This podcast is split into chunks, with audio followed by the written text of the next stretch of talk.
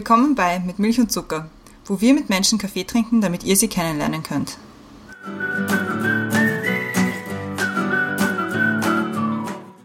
Willkommen zurück bei Mit Milch und Zucker. Neue Woche, neue Folge. Wir sind wieder auf Zoom, weil nun mal die Corona-Verordnungen so wollen. Deswegen haben wir uns wieder online getroffen.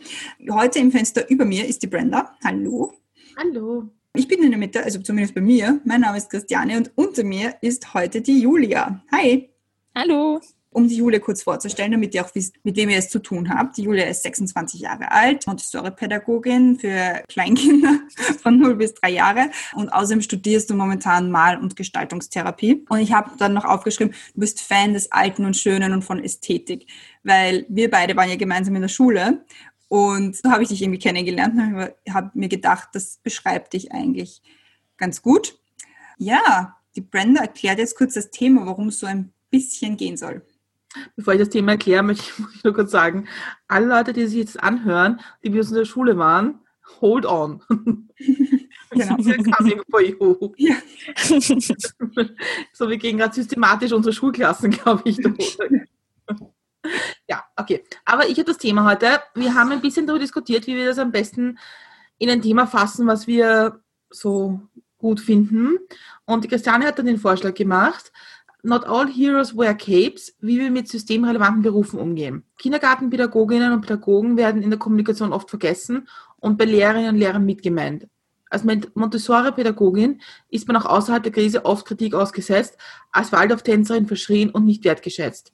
Wir wollen ein wenig Licht ins Dunkel bringen, um zu erklären, worum es bei Montessori geht, welche Warnungen du auf die Krise hast, wie dein Weg in den Beruf war, wie du mit Vorteilen umgehst und was du für die Zukunft wünschst. Was ich noch anhängen möchte, wir haben ja versucht ein bisschen so zu googeln, wie das ist, mit was gibt es für Vorteile, Klischees, auch über Kindergartenpädagogen und Pädagogen.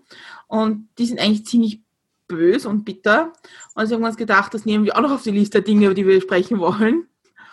Aber wir beginnen wie immer mit den Questions to go und die Christiane hat die erste. Genau. Bist du bereit? Ich bin bereit. Wasserstill oder prickelnd? Prickelnd. Katzen mit oder ohne Haaren? Ohne Haaren. Abschalten kann ich am besten bei? Bei einem richtig guten Film. Diesen Film kann ich mitreden? Oh, ich blamier mich immer total. Ich schaue zwar viele Filme, aber ich merke mir nie, was die Leute reden. Aber ich glaube, die, die Brücken am Fluss kann ich ziemlich gut mitreden. Mein liebster Duft ist? Diese Babyhautcreme. Ich glaube, die ist von BB, diese rosa, diese Creme in, dem, in der rosa Metallschachtel. Das riecht so gut. Meine Mama hat immer gesagt, oh, du machst es schon. Meine nächste Reise soll an diesen Ort gehen. Nach Japan. Damit kann man mir eine Freude machen. Mit Kleinigkeiten. Ich freue mich wirklich voll schnell. Und bald einmal. Gedanken lesen, fliegen oder unsichtbar sein? Unsichtbar sein. Danke sagen möchte ich. Meiner Mama meiner Oma und meinem Opa.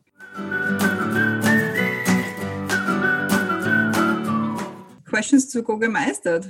Urgut. Richtig gut. Juhu. Ja.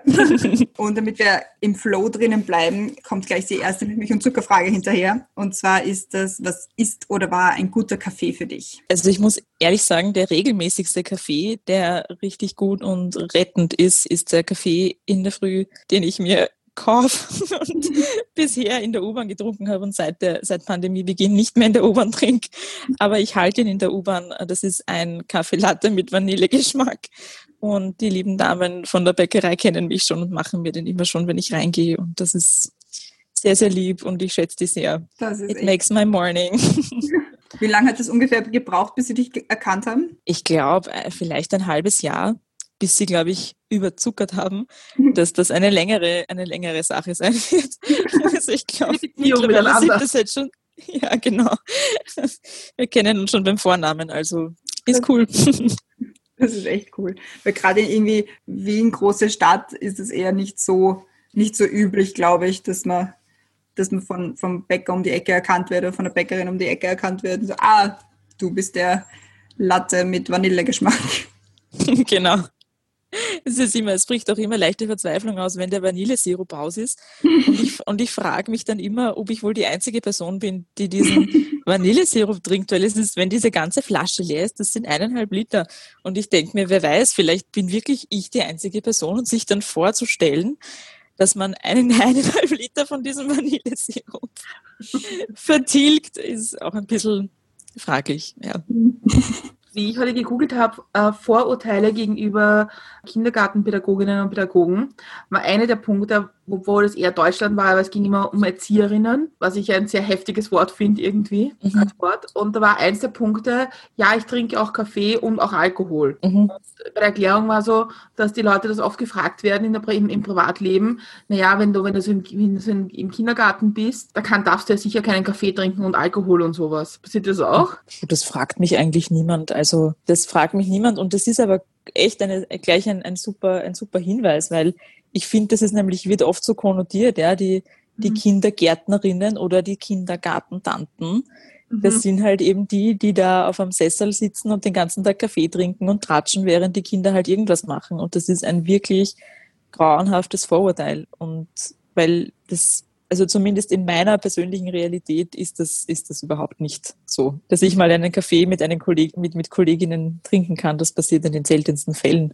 Und das ist auch nicht unser Ziel, deswegen sind wir auch nicht dort, um das zu machen. Ich meine, ich glaube, das ist wahrscheinlich so ein altes Bild, das man hat, weil ich meine, ich muss schon sagen, also in, meiner, in meinem Kindergarten, das ist ein bisschen länger her als bei euch, war das manchmal schon so. Aber das ja. war auch am Land wenig, weniger Kinder, ich glaube, da war das, das die Voraussetzung eine andere. Andere Zeiten, weil da war der Kindergarten nicht so lange offen wie in Wien. Und ich glaube, aber ich glaube, das hat sich Gott sei Dank auch geändert, dass das nicht nur so ein Ort ist, wo man die Kinder hinsteckt, weil es halt sich gehört, dass man das macht. Hat sich das in deiner Wahrnehmung verändert, dass es schon auch wahrgenommen wird als Bildungseinrichtung? Ja, definitiv, ja. Also das ist definitiv so. Und gerade vielleicht noch einmal durch, die, durch das Angebot oder durch unsere montessorische Haltung sicher auch noch einmal verstärkt. Also wir sind, wir haben da sicher auch ein, ein bildungsnahes Publikum. Was würdest du sagen für jemanden, der, der eigentlich nicht so unterscheiden kann, was das jetzt heißt, was der Unterschied ist zwischen einer, einer sagen wir jetzt, normalen Kindergarten und einem mhm. Montessori-Kindergarten, was da so die Unterschiede sind im Groben? Also ich muss ehrlich sagen, ich bin keine Regelpädagogin. Also ich war an der AHS und habe keine, keine BAKIP. Ich kann wirklich nur sagen, wie es halt bei uns ist in, in einem Montessori-Kinderhaus, in einer Montessori-Kleinkindgemeinschaft.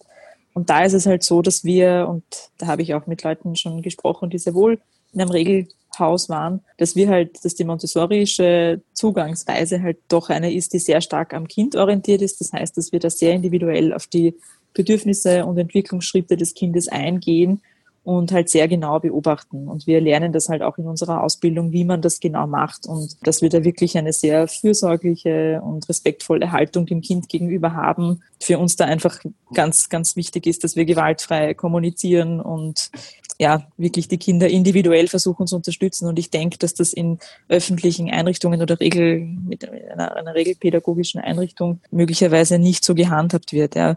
Man arbeitet immer mit dem Werkzeug, das man hat würde ich mal sagen. Gibt es eigentlich auch öffentliche Kindergarten oder Kindergruppen äh, mit, mit Montessori-Hintergrund? Soweit ich weiß, gibt es schon öffentliche Einrichtungen, wo die Pädagoginnen sich mit Montessori-Pädagogik beschäftigen und die versuchen, das einzubauen. Mhm. in ihrem Gruppenalltag und die versuchen das umzusetzen. Es ist allerdings so aus meiner Erfahrung, dass wenn man nicht wirklich ein Haus hat, wo auch die Leitung dahinter steht und man die Materialien und die vorbereitete Umgebung und das Wissen in den Pädagoginnen eben hat, dass das dann meistens so nicht umgesetzt werden kann, weil man halt dann doch möglicherweise irgendwelche Spielsachen drinnen hat, die da einfach nicht dem von Maria Montessori beobachteten Entwicklungsbedürfnis des Kindes entgegenkommen oder helfen einfach, die das Kind unterstützen. Aber vielleicht fangen wir mal am Anfang an, äh, um dich ein bisschen besser kennenzulernen.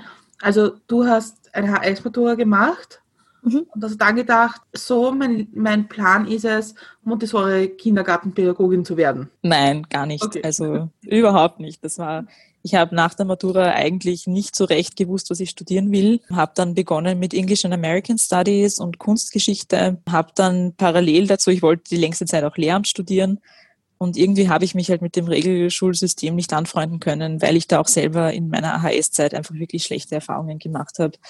Wie da einfach mit uns Schülern und Schülerinnen teilweise umgegangen wurde, wie mit uns kommuniziert wurde. Und ich fand das einfach respektlos und nicht auf Augenhöhe. Also da ist da sehr, da ist sehr viel Macht ausgespielt worden, ist mir vorgekommen von Seiten der Lehrer. Und da habe ich mir gedacht, aber da muss es doch einen anderen Zugang geben. Es muss doch da auch was anderes geben. Und so bin ich dann wie es der Zufall halt so haben wollte, über einen Zeitungsartikel auf die Montessori-Pädagogik gekommen und habe dann die Ausbildung gemacht und komplett eigentlich, ja, unter Anführungszeichen umgesattelt und habe dann vor, ich glaube, vor sechs Jahren in, der, in dem Kinderhaus begonnen, wo ich jetzt immer noch bin. Und es hat mir einfach so getaugt, dass ich dann erst später sogar die Ausbildung für die 0- bis 3-jährigen Kinder gemacht habe und zuerst eigentlich die für die 6- bis 12-jährigen. Und ich habe einfach immer gemerkt oder immer mehr gemerkt in meiner Arbeit, man muss einfach viel früher anfangen. Man muss früher anfangen als mit sechs Jahren oder mit elf Jahren oder zehn Jahren. Also das muss viel, viel früher beginnen, dass die Kinder Menschen kennenlernen, die eine friedliche und respektvolle Haltung vermitteln. Wenn man wirklich was verändern will in der Welt, dann muss man das früh angehen. Bei null Jahren, das ist ja schon wirklich ganz, ganz, ganz klein. Wie, wie macht man das mit so ganz kleinen Babys? Also ich muss ehrlich sagen, so junge Kinder habe ich nicht in meiner Gruppe. Die Kinder, die bei mir sind, sind zwischen eineinhalb und drei Jahren. Aber es gibt natürlich ganz viele Ansätze, wie man auch Schwangere begleiten kann, wie man werdende Eltern begleiten kann, montessorisch begleiten kann. Und das hat viel zu tun mit Entwicklungspsychologie, mit Entwicklungsphysiologie. Also, dass man da einfach in vielen Bereichen gut Bescheid weiß, wann was passiert im Kind und auch genau weiß, auf welche Zeichen man achten muss und wie man die Mimik und Gestik auch eines Säuglings wahrnehmen kann, wie man eine werdende Mutter begleiten kann wie man vor der Geburt und nach der Geburt pädagogisch begleiten kann, weil Pädagogik ist ja nicht nur etwas, das man mit dem Kind alleine macht, sondern das fängt ja bei den Eltern an. Mhm. Und da gibt es durchaus auch das Angebot, dass die Eltern schon vor der, Geburt, vor der Geburt des Kindes begleitet werden können. Das klingt, das klingt total super und auch, auch sehr, sehr sinnvoll. Ich vermute halt leider nur, dass das, dass das schwierig ist für Menschen, die jetzt vielleicht einen bildungsfernen Zugang haben, ein bisschen schwieriger ist. Definitiv, ja. Mhm. Das glaube ich, weil, weil vor allem in, in Österreich das auch so ist, dass die dass die meisten Montessori-Einrichtungen und Einrichtungen, die tatsächlich von Anfang bis zum Ende nach Montessori arbeiten, privat sind. Also mhm. da gibt es einfach sehr, sehr wenig Förderung. Und das fände ich wirklich fein, wenn's da, wenn das einfach viel, viel mehr zugänglich wäre. Weil dafür ist, sie, ist die Montessori-Pädagogik ja eigentlich, so ist sie eigentlich entstanden. Dass Maria Montessori mit ganz armen Kindern eigentlich gearbeitet hat und so eigentlich ihre Erkenntnisse gesammelt hat, wie man das Kind bestmöglich unterstützen kann, weil sie selbst Ärztin war und einfach genau wusste, wann was im Kind passiert und das dann beobachten konnte und aufgrund ihrer Beobachtungen Schlüsse ziehen konnte und wirklich ein geniales Material konzipieren konnte, das teilweise fälschlicherweise als Spielzeug oder als Spielmaterialien abgetan wird. Dabei tut das so viel mit dem kindlichen Geist, das ist mindblowing. Ich meine, ist, ich glaube, das ist ja eines der Grundprobleme, also die man vielleicht schon ein bisschen gelernt hat in, in den letzten 20 Jahren, dass Kindergarten nicht nur Spielen und Basteln ist, sondern mhm. dass es einfach was mit Lernen zu tun hat und Entwicklung. Und deswegen ist es ja auch in dieser Zeit irgendwie spannend, darüber zu reden, weil wenn man sehr schnell dabei ist, Kindergärten auf und zu zu machen oder nur für, für Leute, die es wirklich brauchen. Und also meine Freunde oder auch in meiner Familie, die mit Kindern sagen halt, ihre Kinder brauchen den Kindergarten nicht nur, weil die Eltern arbeiten gehen, sondern weil das ja so viel mehr ist. Und weil das für die Kinder genau. noch eine Art von Vereinsamung ist, wenn, weil sie es ja nicht verstehen. Ja. Verstehen nicht, warum sie jetzt nicht gehen dürfen. Definitiv, ja. Also ich denke, dass wir da wirklich, wirklich zu Erziehungs- und Bildungspartnerinnen geworden sind. Und ich merke das auch aus unserer Elternschaft, dass da wirklich eine gute Zusammenarbeit ist und die Eltern wirklich daran interessiert sind, was ihre Kinder machen und uns da wirklich vertrauen, weil sie halt auch sehen, was die Kinder mitnehmen und wie sich die Kinder dann zum Beispiel am Spielplatz verhalten, wenn sie mit anderen Kindern zu tun haben. Also das merkt man ihnen einfach an, mhm. was sie den ganzen Tag erleben. Ich habe das vorher so ein bisschen abgetan, also es ist in Deutschland, dass es Erzieherin heißt. Aber würdest mhm. du dich auch ein bisschen als Erzieherin sehen? Ich würde mich als Pädagogin sehen. Mhm. Also wir bezeichnen uns auch immer als Pädagoginnen mhm. und weniger als Erzieherinnen, weil das doch so ein bisschen diesen Beigeschmack hat von, man zieht jemanden, ja, man zieht da jemanden in irgendeine Richtung oder, oder zieht ihn so, wie er richtig sein soll, ja. Mhm. Sondern man ist halt Pädagogin mit einem offenen, verständnisvollen Blick auf ein Individuum, auf einen Menschen, ja, nicht auf ein, auf ein unfähiges Kind oder auf, auf, auf jemanden, der weniger wert ist, nur weil er kleiner ist oder jünger ist und weniger Erfahrung hat, sondern auf ein gleichwertiges menschliches Wesen, ja, das seine Identität findet und mit jedem Tag mehr entwickelt. Wie sieht da die Ausbildung aus? Ist das dann auch praxisbezogener als jetzt bei einer Barkeep zum Beispiel? Oder ist es eher theoretischer, wenn man natürlich auch sehr viel mit Entwicklungspsychologie, so wie du sagst, äh, zu tun hat? Es hat einen großen theoretischen Teil, also die Ausbildung an sich ist berufsbegleitend. Und ich hatte das große Glück, dass ich das eben während meiner Arbeit schon machen konnte. Ich, für mich war das super, weil ich halt wirklich die Kinder kennenlernen, kennengelernt habe am Vormittag und dann wieder das, das theoretische Wissen dazu erhalten habe und gewusst habe, okay, aha, das ist das, ja. Und wenn man wirklich vorher keine andere pädagogische Ausbildung hat, dann ist das wirklich eine super Sache, da diese Chance zu bekommen, da mal so reinzuschnuppern, wenn man sich für diesen Weg entscheidet. Was aber schon ist, ist, dass wir natürlich für unsere Ausbildung Beobachtungsstunden absolvieren müssen, Hospitationen absolvieren müssen. Das ist ganz wichtig, um einfach auch einen Einblick in die Praxis zu bekommen, gerade wenn man aus einer anderen beruflichen Richtung kommt oder einfach noch nicht so viel Ahnung hat davon, wie so ein, so ein Tag in einer Einrichtung abläuft. Und du hast zuerst die größeren gehabt in einer Gruppe und hast dann praktisch weiter fortgebildet für die Kleinkindergruppe? Ja, ich hatte, also ursprünglich habe ich mich damals beworben für die Kinder zwischen drei bis sechs Jahren, weil ich die Ausbildung von sechs bis zwölf gemacht habe und es hat mich halt interessiert, da als Assistentin ein bisschen so dabei zu sein, wie ich mir das damals vorgestellt habe. Und dann hat sich das spontan ergeben, dass das in der Kleinkindergruppe jemand gebraucht wurde für die jüngeren Kinder und ich habe mir gedacht, ja, ja, okay, ja, also junger, offener Geist. Dachte mir, okay, passt, ich probiere das mal. Ja. Das, ich war sehr dankbar für das Vertrauen und, und habe mich da wirklich auch gleich in der Verantwortung auch gefühlt, da das komplett in die Praxis umzusetzen, diese Haltung, die ich da schon seit zwei Jahren verinnerlicht habe und die, nach der ich so gelächzt habe. Macht das auch was mit einem selbst, wenn man jetzt so viele Eindrücke bekommt, sowohl in der Praxis als auch in der Theorie, da, bei gerade frühkindlicher Prägung, wo man sich dann denkt, ach so, ja, bei mir war das nicht so und deswegen bin ich jetzt ein bisschen schlecht in Sprachen oder schlecht in Mathe oder irgendwas. Beim Schaukeln. Beim Schaukeln. schlecht, schlecht beim Rutschen. Na, aber ja, also man lernt sich definitiv viel besser kennen und man gerät halt auch durch die Rückmeldung und durch das, durch das Interagieren mit den Kindern immer wieder in Situationen, wo man gewisse Facetten an sich selbst entdeckt, die man davor noch nicht so kannte, wo man einfach in gewisse Gefühlszustände kommt, sei es Angst oder Aufregung oder, oder Freude, wo man sich denkt, wow, ja, also da entdecke ich gerade was Neues an mir selber und das gibt mir auch Rückmeldung darüber, wie ich mich das nächste Mal in so einer Situation verhalte und was mir eigentlich wichtig ist. Also man hinterfragt regelmäßig seine eigenen Werte und seine eigene Haltung. Und das finde ich sehr, man muss halt natürlich auch offen dafür sein und reflektiert sein. Aber da kann man schon sehr viel über sich lernen. Und was ganz wichtig ist, man darf nichts erwarten von den Kindern. Man darf nicht erwarten, dass, dass man total, dass das ein Tag mit ganz jungen Kindern ein Tag ist, den man mit Kuscheln verbringt und wo man selber ganz gestärkt rausgeht. Weil das ist nicht unsere Aufgabe. Es ist nicht die Aufgabe der Kinder, für uns da zu sein. Was würdest du sagen, ist, ist in deinem Alltag mit den kleinen Kindern ein guter Tag und was ist ein schlechter Tag für dich? Ein schlechter Tag ist ein Tag oder halt ein anstrengend, ich würde sagen, ein sehr anstrengender Tag, wo ich das Gefühl habe, irgendwie, puh, also heute sind alle mit dem falschen Fuß aufgestanden und ich muss, ich muss gewisse Sätze viel, viel öfter sagen als sonst. Es gibt viel mehr Konflikte als sonst, die sich irgendwie nicht wirklich beilegen lassen. Auch ein Tag, wo ich einfach merke, okay, heute, heute bin ich müde, heute bin ich nicht so belastbar. Das sind Tage, wo man, wo ich mich dann so über mich selber ärgere und mir denke, oh, boah, ja, also das hätte ich wirklich von Anfang an anders angreifen müssen, diesen Tag. Und dann irgendwann findet man sich damit ab. Also das ist, ich würde sagen, das sind sehr anstrengende Tage und Tage, wo man selber nicht gut drauf ist oder wo es wo einem selber, einen selber was beschäftigt. Und man weiß einfach, man muss für die Kinder da sein und ihnen genauso alles geben und sich um ihre Routinen kümmern und dass das so beibehalten wird und dass ihre Ordnung beibehalten wird, auch wenn man selber innerlich gerade komplett in Unordnung ist. Das ist, das ist schwierig, das ist herausfordernd und das würde ich als ja, schwierigen Tag bezeichnen. Was sind also deine Mechanismen, wie du damit umgehst?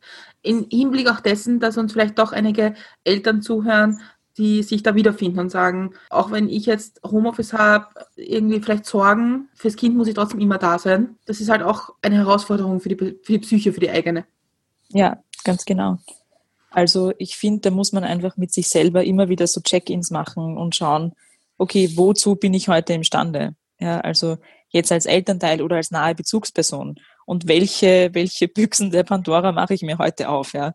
Also wenn ich jetzt weiß, als Elternteil, Heute fühle ich mich schon einigermaßen angespannt und belastet. Dann werde ich eher schauen, wenn ich ein junges Kind habe, dass ich allerhand Dinge, die nicht in die Hände des Kindes gehören, von Anfang an auf eine Höhe stelle, sodass das Kind sie nicht erreichen kann und ich diesen Dingen oder möglichen Konflikten oder Ärgernissen an diesem Tag aus dem Weg gehen kann und ich eine friedliche Umgebung für mein Kind und für mich schaffe, indem ich halt schaue, dass die Umgebung passt, ja, dass mein Kind, dass mein Kind Anregung hat, aber wirklich nur die Dinge, die es wirklich angreifen soll, um sich hat, wenn ich jetzt so an die häusliche Umgebung eben denke. Also ich schaue immer, was kann ich am Rahmen so ändern und vorbereiten, dass der Tag energetisch heute geht, dass ich das gut schaffe, dass wir friedlich, dass ich friedlich bin und dass ich bestmöglich unter diesen Umständen für die Kinder da sein kann und sie begleiten kann und wirklich man muss sich trennen von, von Perfektionismus als Pädagogin. Man arbeitet mit Menschen und ich kenne keine einzige Pädagogin, die nicht gelegentlich mal an, an, Perfe an Perfektionismus kratzt und sich den Kopf zerbricht und sich denkt, ach, aber heute ist das schief im Regal gestanden, heute in der Früh, ich muss das morgen besser machen, ja. Und ich denke mir, hey, du warst da, du hast dem Kind emotionale Sicherheit vermittelt, gerade in der Pandemie, jetzt in dieser Situation. Sind wir da, sind wir liebevoll für sie da, begleiten sie. Es ist jetzt wurscht, ob dieses Ding ein bisschen schief im Regal steht oder nicht. Also von gewissen Dingen muss man sich in gewissen Situationen trennen.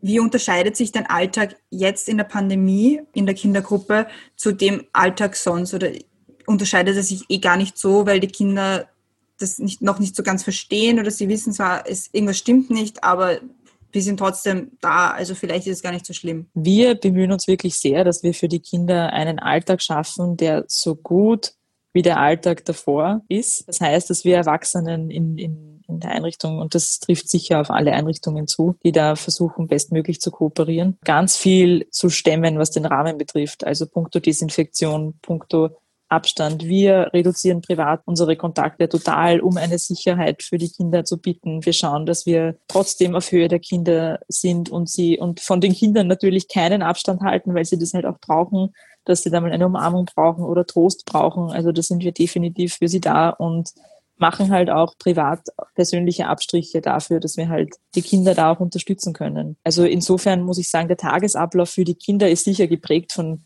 viel mehr Hände waschen als vorher. Sie kennen das jetzt auch und man kann das auch wiederum so gestalten. Man muss jetzt keine lustige, super lustige Show draus machen, weil das muss nicht sein. Aber man kann halt schauen, dass man ihnen das Leben erleichtert, indem man ihnen Seifenspender anbietet, die sie selber bedienen kann, können. Die halt auch eine Seife spenden, die möglicherweise schon ein Schaum ist, weil junge Kinder tun sich schwer mit so Cremeseife oder Seifenstücken sondern das kann schon ein Schaum sein, den können Sie gut verteilen und dann abwaschen. Also da kann man auch, das kann man sich auch, auch, auch richten. Man muss halt einfach drüber nachdenken, welche Prozesse man so gestalten kann, dass sie harmonisch und gut und möglichst so, dass die Kinder trotzdem selbstständig sein können, gestalten kann. Also das Gefühl, dass die Politik darauf schaut, wie der Alltag für Kinder in der Pandemie sein kann oder sein sollte? Nein. Also ich persönlich habe das Gefühl, dass wir Pädagoginnen drauf schauen und dass wir die in der Verantwortung und in der direkten Arbeit mit den Kindern sind, aus unserem persönlichen Pflichtbewusstsein und Verantwortungsbewusstsein über die Entwicklung der Kinder extrem darauf schauen, dass die Kinder einen möglichst normalen Alltag erleben und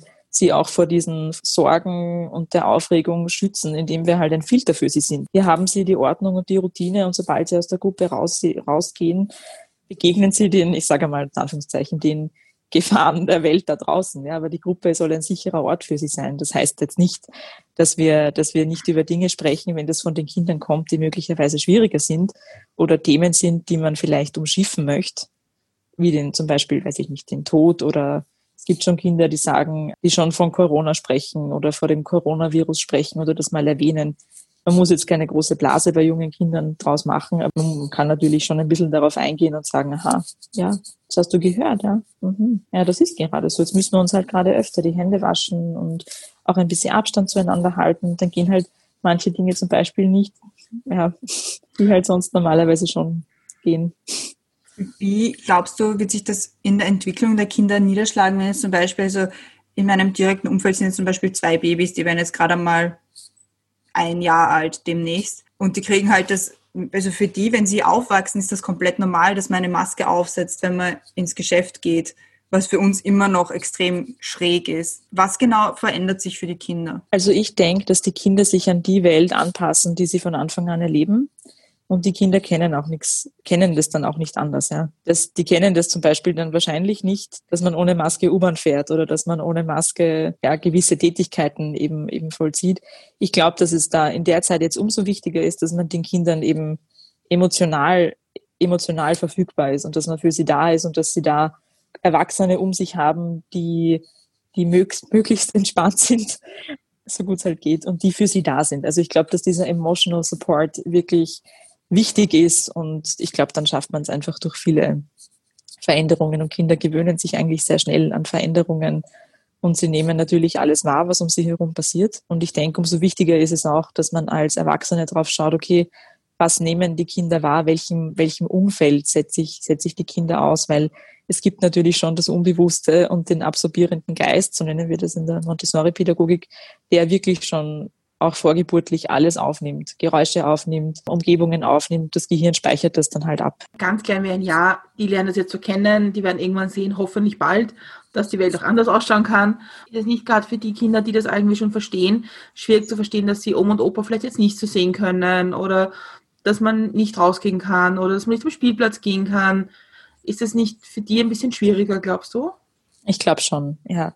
Also ich habe da jetzt wirklich von den ganz jungen Kindern gesprochen, aber ich glaube schon, dass das sogar für die Kinder, die im Kindergarten sind oder im Kinderhaus sind und in der Schule sind, dass das schon schwieriger ist, weil sie einfach in dem da in einem Alter sind, wo das soziale Umfeld noch einmal wichtiger ist und wo sie beginnen, sich auch mehr für andere Kinder zu interessieren, Freundschaften zu schließen und da einfach untereinander mehr Beziehung zueinander aufbauen, als es zum Beispiel junge Kinder untereinander tun, weil die haben in erster Linie, bauen sie eine Beziehung zu sich selbst auf und entdecken sich selbst und halt zu den Erwachsenen, die sie umgeben, die für sie sorgen. Und je älter sie halt werden, umso mehr brauchen sie halt auch die anderen Kinder und brauchen sie eben auch dieses Beobachten der anderen Kinder und sich selber entwickeln durch soziale Interaktion. Das glaube ich schon, dass ihnen das, dass ihnen das sehr fehlt und dass man da wirklich möglichst bald auch Wege finden muss, wie das möglich ist dass die Kinder da wirklich auf ihre Kosten auch kommen und das für ihre soziale Entwicklung tun können. Redest du den Eltern deiner Kinder, dass sie die Kinder bringen in, in, in, in die Kindergruppe oder sagst du eher, muss jeder für sich entscheiden? Das muss jeder für sich entscheiden. Natürlich, wir sind natürlich da,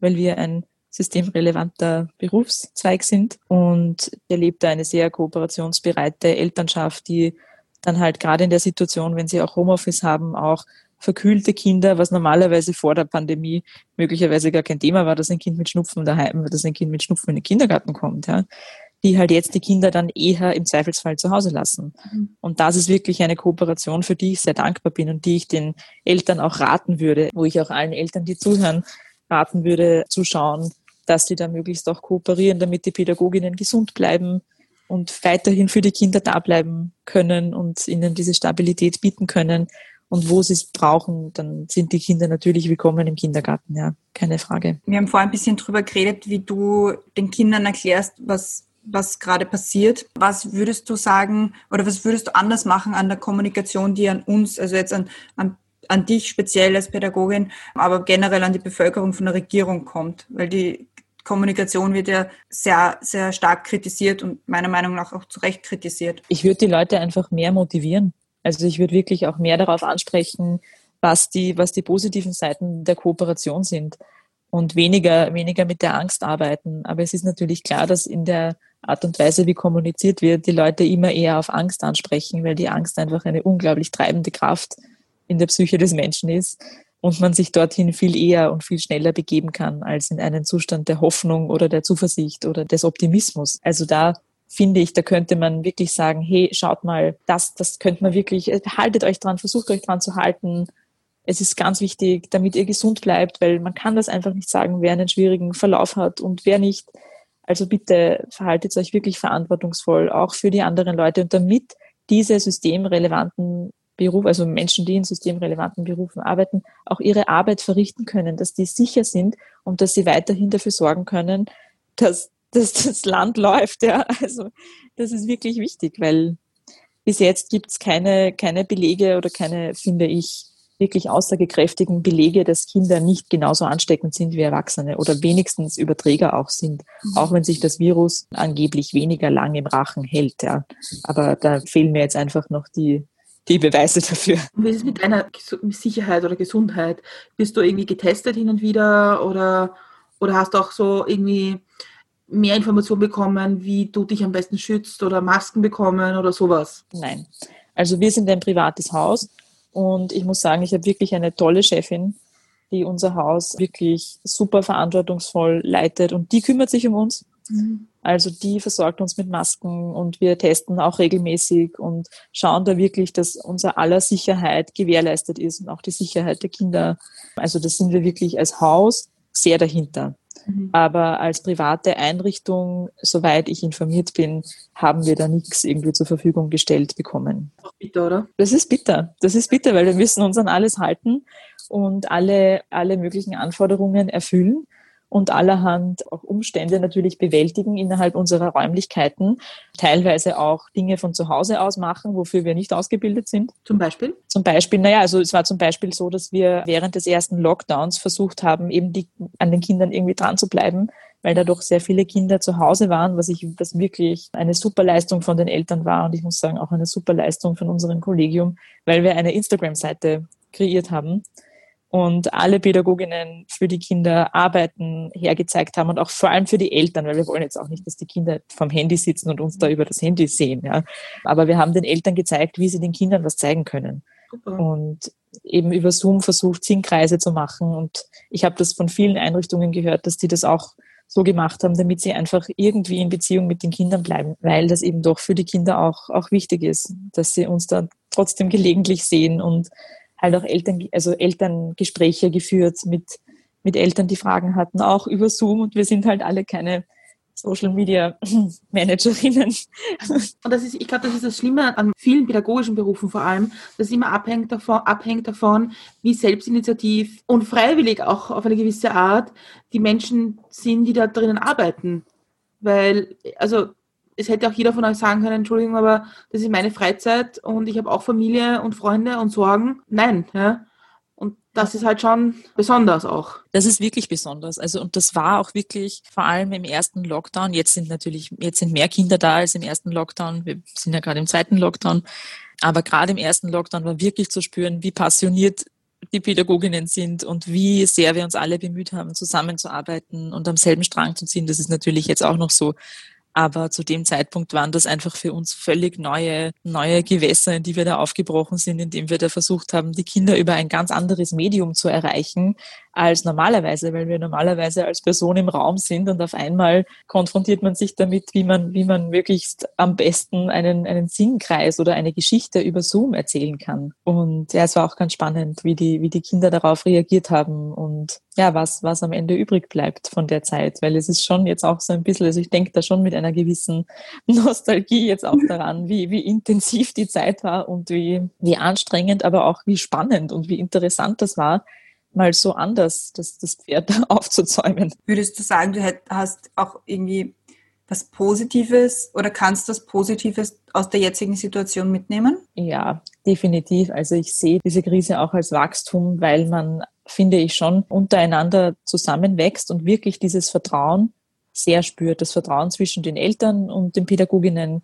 zwischen den Kindern und den Pädagoginnen und den Kindern und den Eltern. Also man merkt, auch unglaublich, wie sehr sich die Kinder entwickeln, wenn sie so, so lange Zeit zu Hause waren. Also die kommen zurück und sind fünf Zentimeter größer und sprechen ganze Sätze. Also das ist wirklich, das spürt man schon sehr. Also vor allem diese zwischenmenschliche Komponente, da finde ich, da war ich selber sehr beeindruckt und sehr berührt davon, was sich da getan hat, wie sich da Menschen entwickeln und man sieht dann halt wirklich, wow, die Leute reichen sich die, die Hände, ja. Also jetzt nicht nur im, im, im Arbeitsumfeld, sondern das war wirklich sehr, sehr spürbar am Anfang. Und ich finde, das ist definitiv ein Momentum, das wir beibehalten sollten. Auch in der Arbeit, also auch in, in Sozialberufen und in der pädagogischen Arbeit dieser, ich weiß, dass das wahrscheinlich, dass ich da wahrscheinlich privilegiert bin, dass ich das so empfinden durfte und dass es da sicher sehr viele Menschen gibt, die das nicht so empfunden haben. Ich möchte nur sagen, das gibt's auch, ja, dass man es wirklich positiv empfinden kann und merken kann, man macht einen Unterschied damit und es wird einem Dankbarkeit von den Eltern entgegengebracht. Es wird wertgeschätzt. Ich glaube leider, dass es in Österreich sowieso ein bisschen schwächer ausgebildet ist, dieses Gemeinschaftsgefühl und etwas für die Gemeinschaft tun. Mhm. Also auch diese, weil ich glaube, Freiwilligenarbeit und ehrenamtliches Engagement ist bei uns immer so ein bisschen beschränkt auf Freiwillige Feuerwehr und Verein dort und da. Aber dass es ja ganz viele Engagements gibt, die sich entwickelt haben, jetzt vor allem in der Krise und auch davor, das ist ja wieder auch kaum gefördert oder gesehen. Und das sind halt, ich meine, im Grunde sind das die Heldinnen und Helden des Alltags, die halt etwas machen, was sonst nicht geben würde. Ganz genau. Ganz genau. Und ich finde, das ist das ist echt wichtig, was du da jetzt angesprochen hast, weil und da möchte ich wirklich vielleicht ein Wort auch sagen für alle Pädagoginnen, überhaupt auch für vielleicht Lehrerinnen oder alle Menschen, die mit, die mit jungen Menschen arbeiten, die machen alle unglaublich viel in ihrer Freizeit. Die machen alle unglaublich viel, wofür sie nicht bezahlt werden und wofür das Geld einfach auch nicht da ist. Mhm. Auch wenn man ihnen das möglicherweise gerne bezahlen wollen würde. Das Geld ist einfach nicht da und das finde ich sehr schade, weil die Menschen werden dadurch nicht motivierter, wenn sie Dinge in ihrer Freizeit machen, weil es ihnen persönlich am Herzen liegt, weil es ihnen wichtig ist, dass sie die Kinder mit diesem Material oder mit diesem Wissen unterstützen können. Mhm. Das wird nicht honoriert und ich denke mir, von diesen Menschen ist das eigentlich ein sehr, sehr nobler Akt, weil sie da wirklich was von ihrer persönlichen Zeit und Energie und Geld investieren um etwas zur Zukunft beizutragen. Und ich finde es wirklich, wirklich wichtig, dass das gehört wird. Ich bin total bei dir und ich glaube auch, dass überhaupt Sozialberufe, ich glaube, das ist in der Krise auch sichtbar geworden, dass wir ein Problem haben, wenn viele Leute im, Sozial, im sozialen Umfeld, im Sozialberuf, wenn die Leute nicht arbeiten können, dass wir, dass sich das auf ganz, ganz viel auswirkt, weil wenn die Kindergärten oder die Schulen geschlossen sind und auch zum Beispiel Krankenschwestern, Pfleger, Pflegerinnen, Ärzte, Ärztinnen nicht kommen können in die Arbeit, dann wirkt sich das auf was anderes aus. Und das ist ja ein, ein ganz großer Bogen. Aber es, mhm.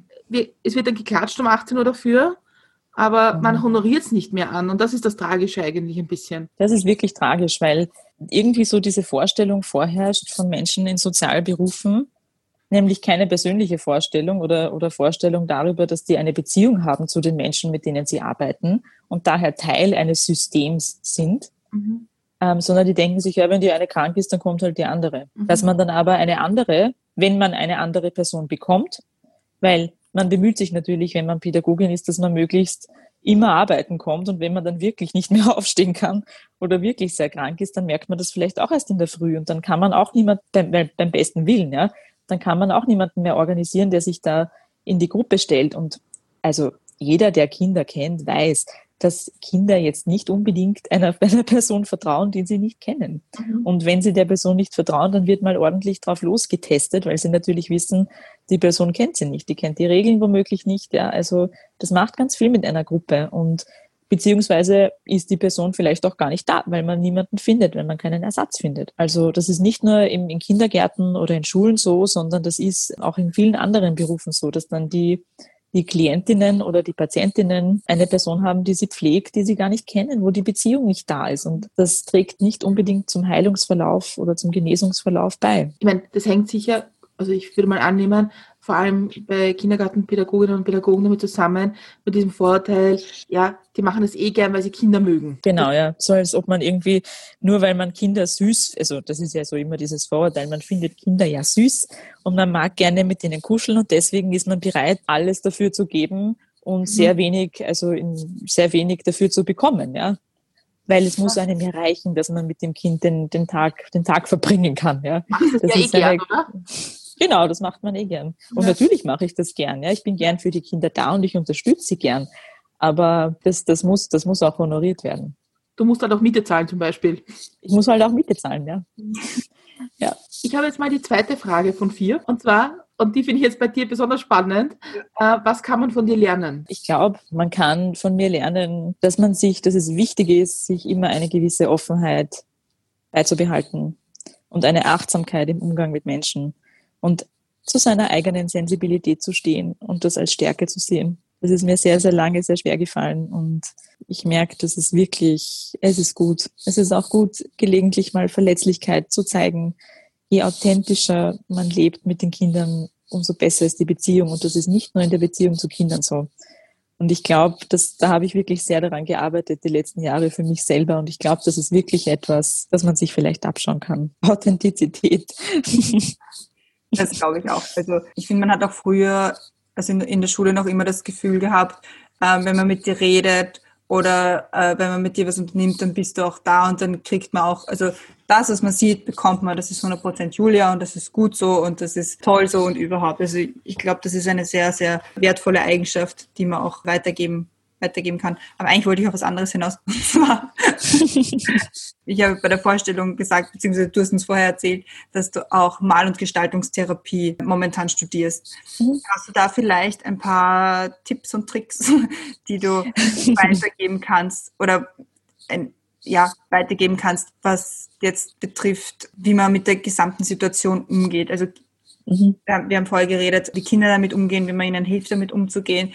Äh, es gibt ja auch ganz viele erwachsene Leute, die jetzt wieder alleine zu Hause sitzen müssen mhm. und schon im ersten Lockdown nicht wussten, was sie mit sich anfangen sollen und jetzt im zweiten mhm. erst recht nicht. Also ich denke, aus angehender therapeutischer Sicht zitiere ich jetzt eine sehr gute Freundin von mir, die mir vor zwei Wochen den Rat gegeben hat, dass Widerstand zwecklos ist. Widerstand ist zwecklos. Also innerer Widerstand gegen Situationen, die man im Außen nämlich wirklich nicht beeinflussen kann, wie zum Beispiel der Ausbruch einer Pandemie und die Maßnahmen, ähm, wenn man jetzt nicht selbst an den Rädern dreht, dann ist es einfach wichtig, sich in Akzeptanz zu üben und Wege für sich zu finden, sich um sich selber zu kümmern. Ich glaube, das ist jetzt gerade sehr, sehr wichtig, dass man sich stärkt und dass man seine Kraft nicht in Bereiche steckt, die einem nicht dienen, die nicht konstruktiv sind für das eigene Wohlbefinden und für den Progress, also für, den, für die Weiterentwicklung. Ich denke, dass das wirklich wichtig ist und einfach, dass man sich, dass man vielleicht diese Zeit auch nützt, wie man zu Hause ist, um wirklich Einkehr zu finden, um sich mit sich selber zu beschäftigen. Weil meistens, wenn man das Gefühl hat, man hat einen Widerstand gegen eine Sache oder man hat eine Wut oder man spürt da irgendwann irgendwas im Körper oder irgendwo anders, dann ist dort Potenzial zur Entwicklung. Also dann kann man dort was entwickeln, da kann man dort eine neue Seite von sich selbst erkennen. Also ich glaube, dass man aus den Zitronen ruhig mal Zitronenlimonade machen kann und für sich selbst das Beste rausholen sollte unter den Umständen, die man halt hat. Ich würde mal annehmen, was man auch von dir lernen kann, und ich vermute, dass dir das ganz oft passiert, dass Leute aus deinem Umfeld kommen und sagen, also, also mein Kind isst das und das nicht, was mache ich ihm jetzt? Oder mein Kind geht nicht schlafen. Oder all diese Sachen, die Eltern nerven, die dann zu dir kommen und sagen, wie tue ich jetzt? Wie stelle ich das auf? genau. Sag mir die drei Sachen, dass es erledigt ist. Ich hätte gerne das Zauberwort dafür und ich muss wirklich sagen, ich habe das lernen dürfen von Freundinnen, die selber Mamas sind und von vielen, vielen Eltern, die ich begleiten durfte die letzten Jahre und von Kolleginnen. Was es braucht, ist Gelassenheit. Es braucht Gelassenheit, wenn es darum geht, zum Beispiel, ein Kind mag das und das Gemüse nicht dann ist vielleicht jetzt nicht die Zeit für dieses Gemüse. Dann ist halt das Kind zu dieser Zeit in seinem Leben die weiß ich nicht, die, die Hörnchennudeln. Vielleicht fünfmal am Tag. Und es wird sich wieder geben. Also ich glaube, es dient, es, es ist immer dienlich, sich in so einem, in so einer Situation vor Augen zu halten. Was ist ein, eine Woche? Was ist ein Tag, ein Monat im Leben im Vergleich zu einem ganzen Leben, das dieses Kind vor sich hat, ja? Es muss jetzt nicht in dieser Woche oder an diesem Tag das Glas selber halten können mit beiden Händen. Also man muss diesen Druck nicht ausüben und da kann man sich ruhig selber immer wieder hinterfragen, was sind meine Erwartungen, ja? Und wo, wo fahre ich mich selber regelmäßig gegen die Wand, indem ich da etwas von meinem Kind erwarte, zu dem es jetzt gerade nicht bereit ist, was jetzt einfach gerade nicht an der Reihe ist in seiner Entwicklung. Ja? Und ich habe das immer wieder erlebt, dass auch Kinder bei uns in der Einrichtung Speisen essen, die sie zum Beispiel zu Hause nicht essen. Und sie essen das, weil es die anderen Kinder, weil es, weil es wir das essen. Wir essen heute zum Beispiel Couscous mit Gemüse und Salat. Wir sind ein vegetarisches Haus mhm. mit Bioküche und bei uns gibt's halt Couscous mit Salat und das essen wir. Und wir Pädagoginnen essen das als Vorbilder auch. Und ich begegne dem Essensprozess nicht mit der Angst, um Gottes Willen, ich hoffe, ich hoffe, die essen das jetzt alle, ja. Boah, ich bin nervös, ich hoffe, das schmeckt ihnen, sondern ich teile ihnen das Essen oder beziehungsweise jetzt teilen wir es ihnen aus, weil Pandemie ist, aber normalerweise nehmen sie sich das Essen selber und das gebe ich ihnen mit ganzer Selbstverständlichkeit zum Tisch. Ganz selbstverständlich und sie essen es. Also je weniger Angst ich selber davor habe, dass sie es möglicherweise nicht essen, umso eher ist es wahrscheinlich, dass sie es essen. Ja. Und wir sind, ich empfinde es derzeit so, dass die Kinder die ich so beobachte, jetzt nicht auf meine persönliche Einrichtung bezogen, sondern wenn man so auf der Straße oder in der Öffentlichkeit sieht, dass die dauernd was zum Essen in der Hand haben. Da gibt's immer irgendwelche Reiswaffeln, irgendwelche Soletti, irgendwelche Chips. Und ich glaube nicht, dass. Bitte? Kinderkekse mit wahnsinnig viel Zucker. Kinderkekse mit wahnsinnig viel Zucker, ganz genau, oder diese Quetschi-Sachen, die sie sich da irgendwie reinquetschen, dieses, dieses pürierte Obst, die, die gehen dauernd und essen irgendwas oder sitzen im Wagerl und haben immer irgendwas irgendwas in der Hand, das sie jetzt essen, ja. Und ich denke mir, das muss nicht sein. Also das, das gewöhnt man ihnen an und dann verlangen sie es, ja.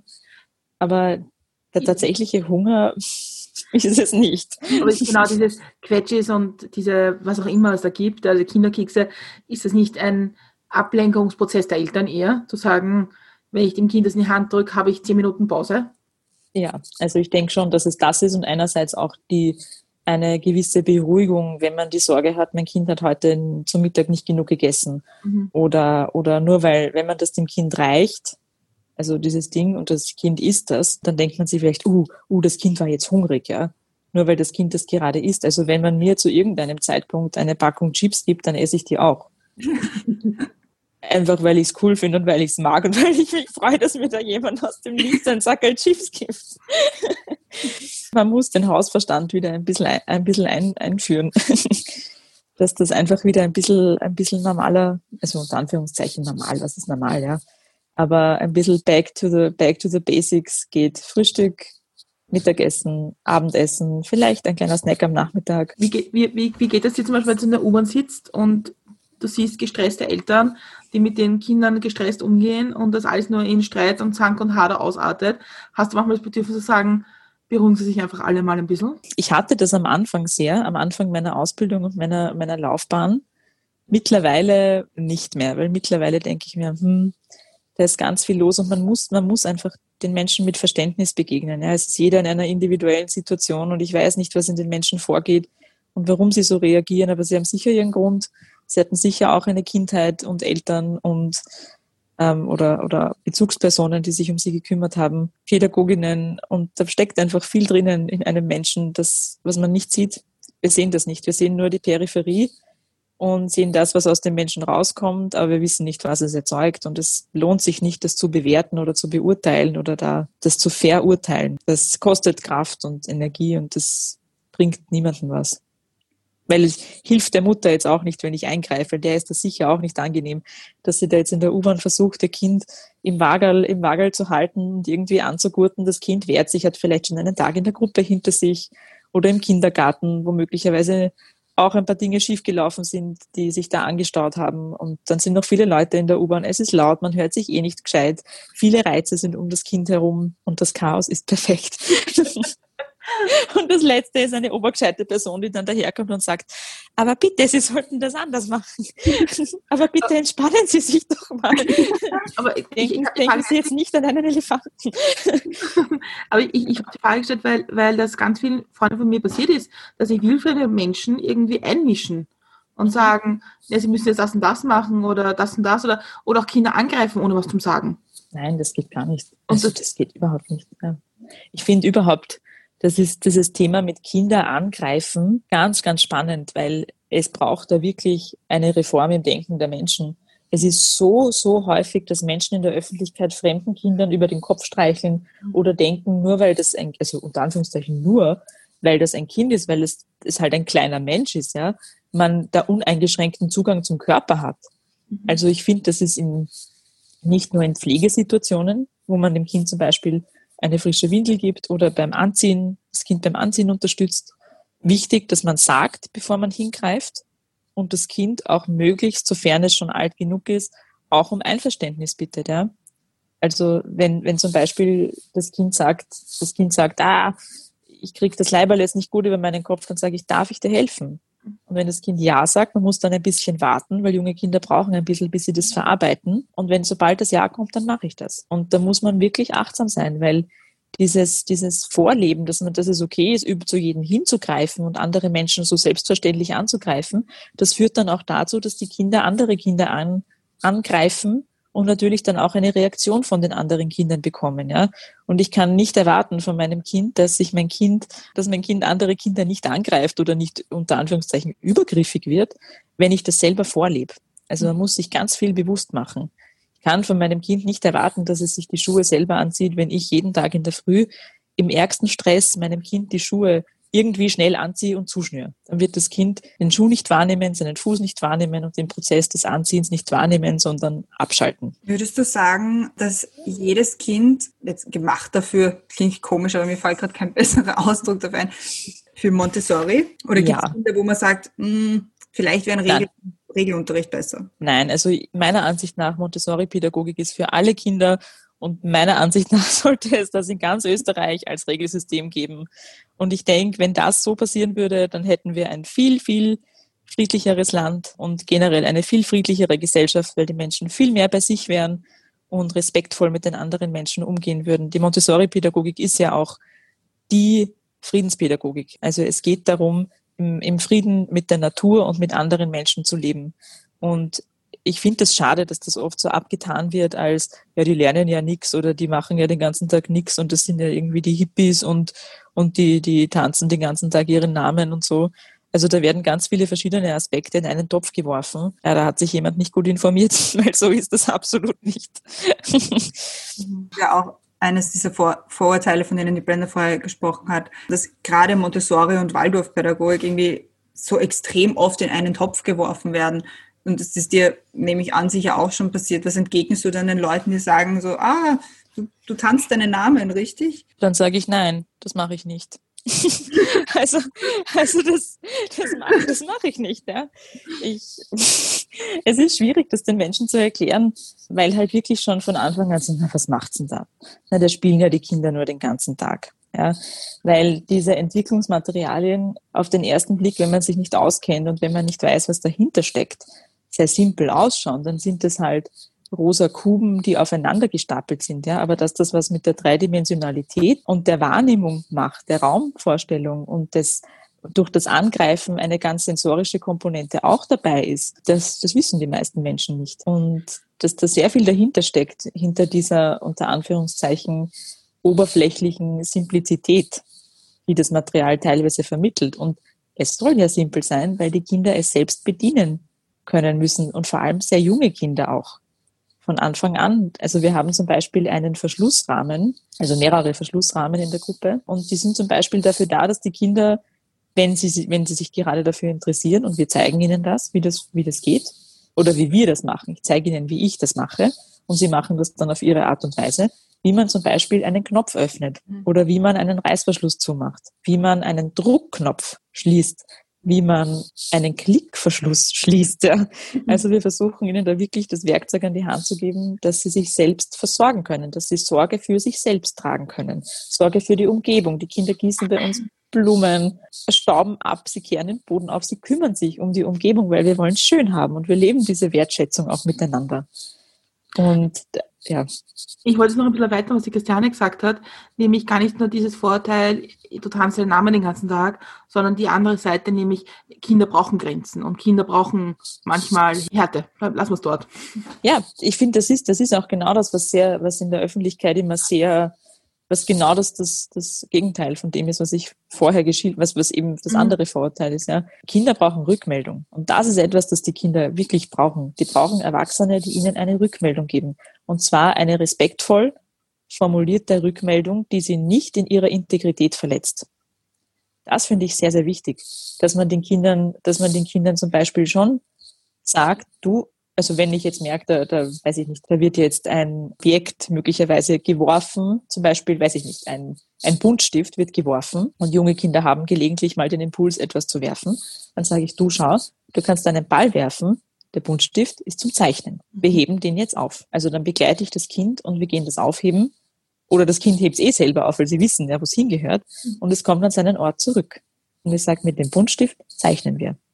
Und das ist eine Rückmeldung, die ich geben kann. Und wenn, wenn ich wirklich merke, gerade bei jungen Kindern, es wird jetzt ein körperlicher Konflikt, dann kann ich meine Hand dazwischen halten. Dann kann ich sagen, stopp. Deine Hände bleiben bei deinem Körper. Und das muss ich wirklich mit einem Blick auch sagen, dass das Kind weiß, es ist mir ernst. Und ich wahre trotzdem den Respekt zum Kind, begleite das Kind so achtsam, dass es nicht verletzt aus dieser Situation herausgeht und dass aber auch das andere Kind nicht verletzt ist oder sich auch nicht irgendwie, irgendwie zu nahe getreten fühlt. Ja.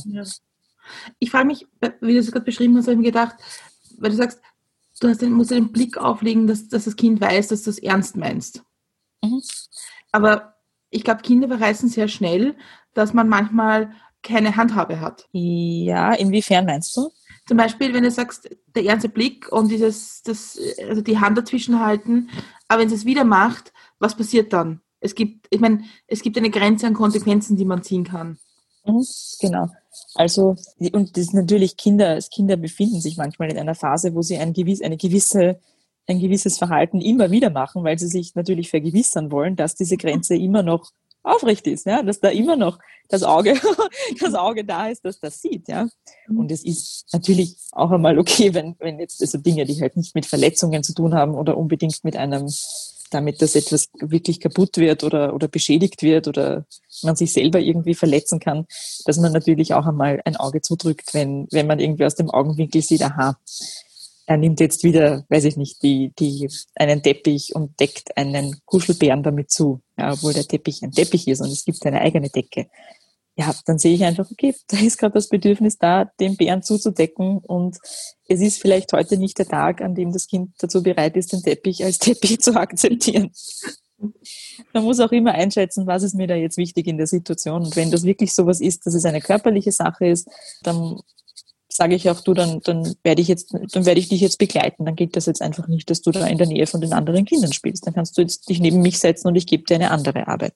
Oder dass man dann halt eine Alternative findet. Ja. Ich habe gemeint, ich habe gemeint eher so, was, was man, was für Konsequenzen es sind, außer verbieten und schreien oder also diese typischen Dinge, die dann kommen, was man für mhm. Konsequenzen bei Verhalten machen kann, wenn man es wirklich betonen will, dass das nicht geht. Also was wir machen, ist, dass wir das mit den Kindern wirklich ganz klar besprechen, dass das nicht geht, dass ich das nicht möchte und dass ich das auch für das andere Kind nicht möchte. Meistens können die Kinder das gut nehmen. Also die jungen Kinder muss ich schon sagen, wenn man da wirklich klar dabei ist und wenn alle Erwachsenen am gleichen Strang ziehen, dann geht das wirklich, dann sind sie da wirklich sehr kooperativ. Und natürlich, es hängt auch immer davon ab, wie sicher sich die Kinder in einem Umfeld fühlen. Weil wenn sie wissen, aha, das sind beständige Erwachsene um mich herum, die mir Sicherheit geben, dann bin ich auch bereit, mit diesen Erwachsenen zu kooperieren. Also das ist natürlich auch immer eine, eine Rückmeldung, die wir uns selber, die wir uns da selber auch rausholen können, nämlich wenn ich immer wieder das gleiche Verhalten sehe und nichts von den Dingen, die ich probiere, helfen oder fruchten oder unterstützen das Kind dabei, friedlicher zu sein, dann muss ich mir überlegen, okay, pff, sind wir alle, ziehen wir alle am gleichen Strang oder gibt es da möglicherweise eine Pädagogin, bei der das schon geht? Mhm. Sind wir da alle auf derselben Seite? Und wenn nicht, dann muss man da nochmal nachjustieren, weil die Kinder spüren natürlich auch eine Unsicherheit oder eine Ambivalenz sehr stark. Und das gilt natürlich auch für Eltern, ja. Mhm. Es gibt immer wieder, es gibt immer wieder Situationen, wo die Kinder bei der Mama was dürfen und beim Papa nicht oder umgekehrt. Und dann wird halt ein Elternteil eine Zeit lang viel, viel härter ins Gericht genommen als der andere Elternteil. Und das ist natürlich frustrierend in der Familie und führt zu Konflikten. Kinder, die Grenzen austesten, ähm, das bringt ja oft auch sehr lustige Situationen. Und das bringt mich zur nächsten Frage. Und zwar, was bringt dich zum Lachen? Mich bringt, so wie, so wie wenn man mir was schenkt, mich bringt sehr schnell was zum Lachen. Also, es ist leicht, mich zum Lachen zu bringen, mir Freude zu machen, glaube ich. Was, was mich zum Lachen bringt in meinem pädagogischen Alltag oder so generell? Generell, also beides. Beides. Also zum Beispiel, was mich sehr zum Lachen gebracht hat, war, es gab einmal eine Situation, da hat ein Kind an der Staffelei gemalt mit roter, nasser Farbe, also mit einer flüssigen Farbe. Und das Kind ist dann selbstständig, es war schon ein älteres Kind, zum Händewaschen gegangen und ich ist dann zurückgekommen mit ganz sauberen Händen und ich bin dann eine, eine Minute später ins Badezimmer gegangen und hab, äh, wollte das Licht abdrehen und gehe ins Badezimmer und das ganze Waschbecken ist rot überströmt und es hat wirklich ausgeschaut wie in einem Horrorfilm. Als ob mit den Handabdrücken teilweise am Spiegel in diesem Weinrot. Also das war so ein Moment, wo ich mir gedacht habe, ja, das ist irgendwie, das muss man festhalten. Oder zum Beispiel, dass die, dass die jungen Kinder einfach aufgrund ihres Ordnungsbedürfnisses, gab es mal ein Kind, das einen, einen von diesen Schleichtieren, da gibt es so einen Leopardendrückerfisch. Und das Kind hat diesen Fisch genommen. Der war bei einem Sprachmaterial, wo wir die Namen der Fische mit den Kindern besprochen haben. Und das Kind hat diesen Fisch genommen, anscheinend, ich habe das erst später gesehen, und hat diesen Fisch in eine Blumenvase gesteckt. Weil die, Fisch, die Fische sind im Wasser. Ja. Also natürlich total logisch, ja, weil ich diese, das Wasser dieser Blume wechseln wollte, war ich sehr überrascht, dass da auf einmal dieser Fisch herauspurzelt.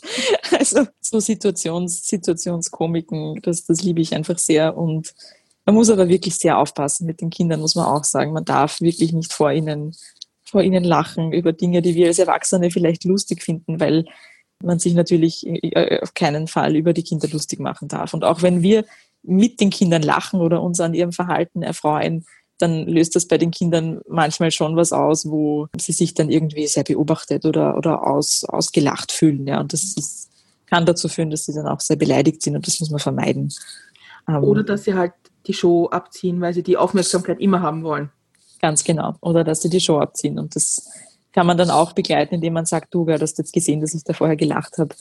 Ja, ich, hab, ich sehe, was du machst, ja. Mhm. Also und dann ein bisschen intervenieren und was anderes, was anderes machen. Also dann. Gibt es auch Momente, wo du die Kinder zum Lachen bringst? Ja, definitiv. Also es sind definitiv Momente, die sie sehr lustig finden. Also zum Beispiel einmal habe ich mir den Kopf angehauen. Das war sehr, sehr lustig.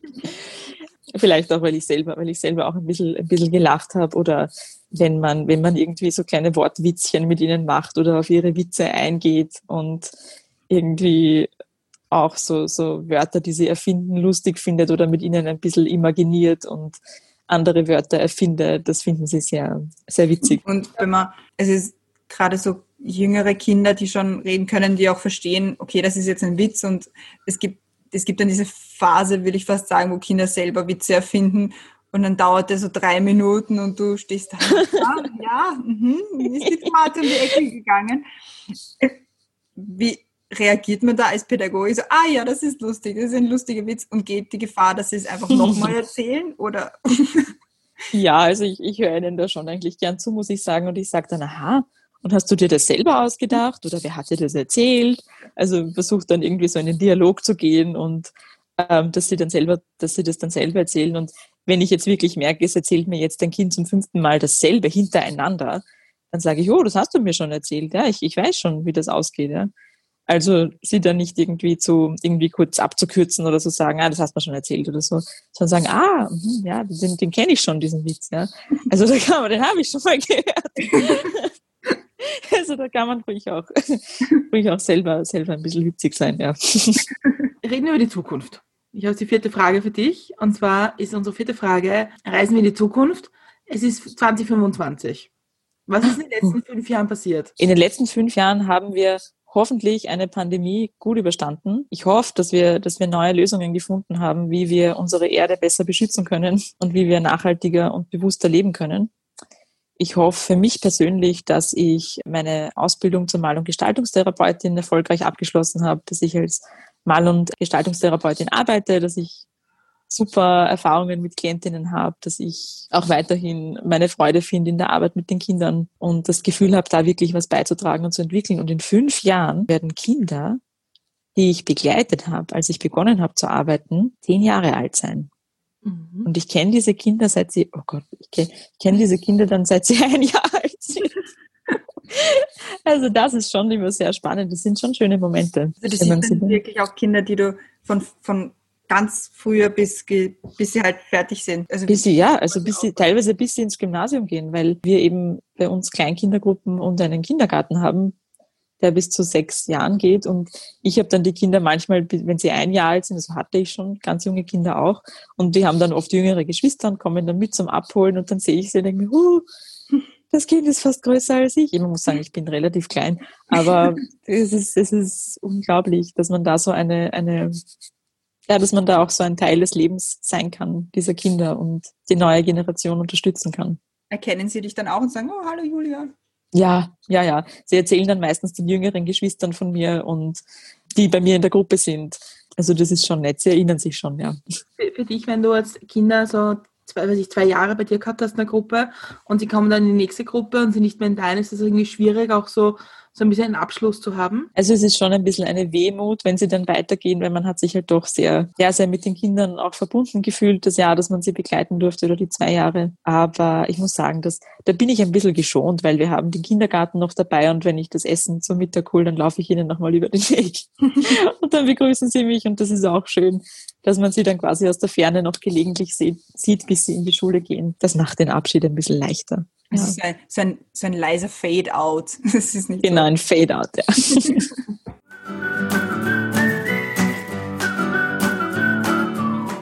ich glaube, wir sind am Ende unseres Gespräches angelangt. Weil ich finde, das ist irgendwie ein, eine sehr schöne Symbolik, wenn man irgendwie das Kind hat, das dann in die nächste Gruppe geht und damit hören wir jetzt dann auf. Ja. Aber jedes Mal, wenn ich sage, ja gut, ich glaube, wir sind am Ende des Gesprächs angelangt, ist es ja nicht wirklich das Ende, sondern wir haben ja noch so ein paar Fragen zum Abschluss. Ähm, beginnend mit ich muss kurz sagen, ich finde, mir, mir fällt es jetzt immer so auf bei den letzten Aufnahmen, dass immer so, und jetzt kommt die letzte Frage, aber dann ist noch eine und noch eine und noch eine. Wir müssen uns was überlegen. Aber, wir können es nicht so leicht trennen in Fragen. Aber beginnen wir mal mit der. Gibt es noch etwas, was du den Hörerinnen und Hörern gerne sagen möchtest? Seid gut zueinander und seid gut zu euch selbst. Und seid gut zu, zu eurer Umwelt. Mhm. Spread the love. Also ich sehe in meinem Umfeld, dass ganz viele Menschen passende Kinderbetreuung suchen für ihre Kinder und dass es oft dort, wo sie wohnen oder in der Nähe, nicht so die Einrichtungen gibt. Mhm. Also wenn man etwas sucht, wie deine Einrichtung, wo du arbeitest, wo ich glaube, von dem, was ich jetzt zugehört habe, dass es wahrscheinlich der Traum aller Eltern ist. Was hast du für Tipps, wie man drauf schaut? Also ich denke, dass es zum Beispiel, dass es wichtig wäre, wenn es einen Infoabend gibt, diesen Infoabend zu besuchen und dort auch Fragen zu stellen und auch vielleicht, wenn man die Gelegenheit hat, dort mit Pädagoginnen zu sprechen, dort auch ähm, zu sagen, ja, das und das ist mir wichtig, wie ist das bei euch im Kindergarten, dass man einfach von Anfang an weiß, okay, ich weiß, was mich, was mich hier erwartet und ich bin bereit, mit diesen Anforderungen zu kooperieren. Und gleichzeitig, was kann mir der Kindergarten bieten und was kann der Kind, was kann der Kindergarten meinem Kind bieten, ja. Also welches Umfeld ist, hat mein Kind hier? Und wird sich mein Kind hier wohlfühlen? Also ich höre immer wieder von vielen Eltern, die sagen, ja, oh, ich habe euch beim Infoabend und ich habe mich gleich so wohl gefühlt bei euch. Und ich denke, dass das ganz wichtig ist, dass man mit seinem Gefühl da geht und als Eltern auch wirklich in, in sich hineinspürt und einfach ein gutes Gefühl hat mit den Pädagoginnen und in den Räumlichkeiten und mit dem, wie die Pädagoginnen arbeiten. Dann bleibt es mir jetzt noch, mich zu bedanken für die Zeit und für die Insights und so wirklich ein tolles Gespräch und ich glaube, wir hätten noch tausend Fragen und ich glaube, da wird noch was kommen weil ich glaube, den Umgang mit Kindern, ich glaube, es ist für uns als Gesellschaft wichtig, mhm. weil das ist die Zukunft und wenn wir als Gesellschaft bei den Kindern anfangen, irgendwie eine Welt zu bauen, wie wir sie gut finden, dann ist es für uns alle vielleicht ein bisschen besser. Ganz genau. Und deswegen danke für, für, für das Gespräch und für die Offenheit und für die Insights und irgendwelches viel zum Nachdenken für heute. und ich habe jetzt die letzte Frage an dich, so tatsächlich die letzte. Und zwar, wie trinkst du jetzt deinen Kaffee? Kaffee Latte mit Vanille.